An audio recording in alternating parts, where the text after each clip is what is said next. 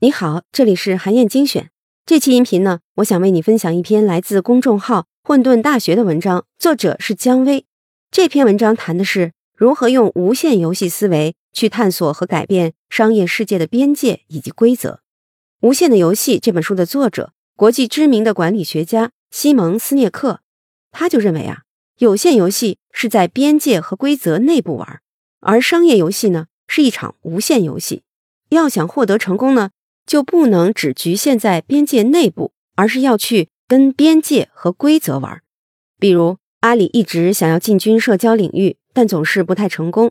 这是因为啊，阿里是在腾讯的微信已经建立的边界里去和微信的长项比拼，它并不具备微信拥有的先发优势和网络优势，所以就很难成功。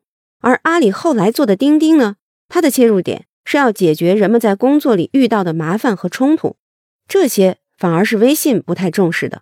钉钉就瞄准了这一点，把工作交流这个功能做好，打破微信定义的社交工具的边界，开创了一个新的领域。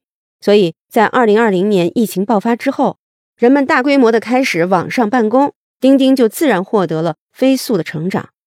再比如啊，一些传统的线下服务公司，像是舞蹈培训机构。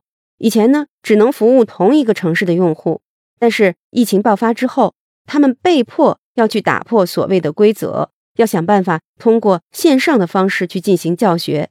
结果发现，过去的限制其实是他们自己想象出来的，完全可以超越那些规则，去发现和创造更多的机会。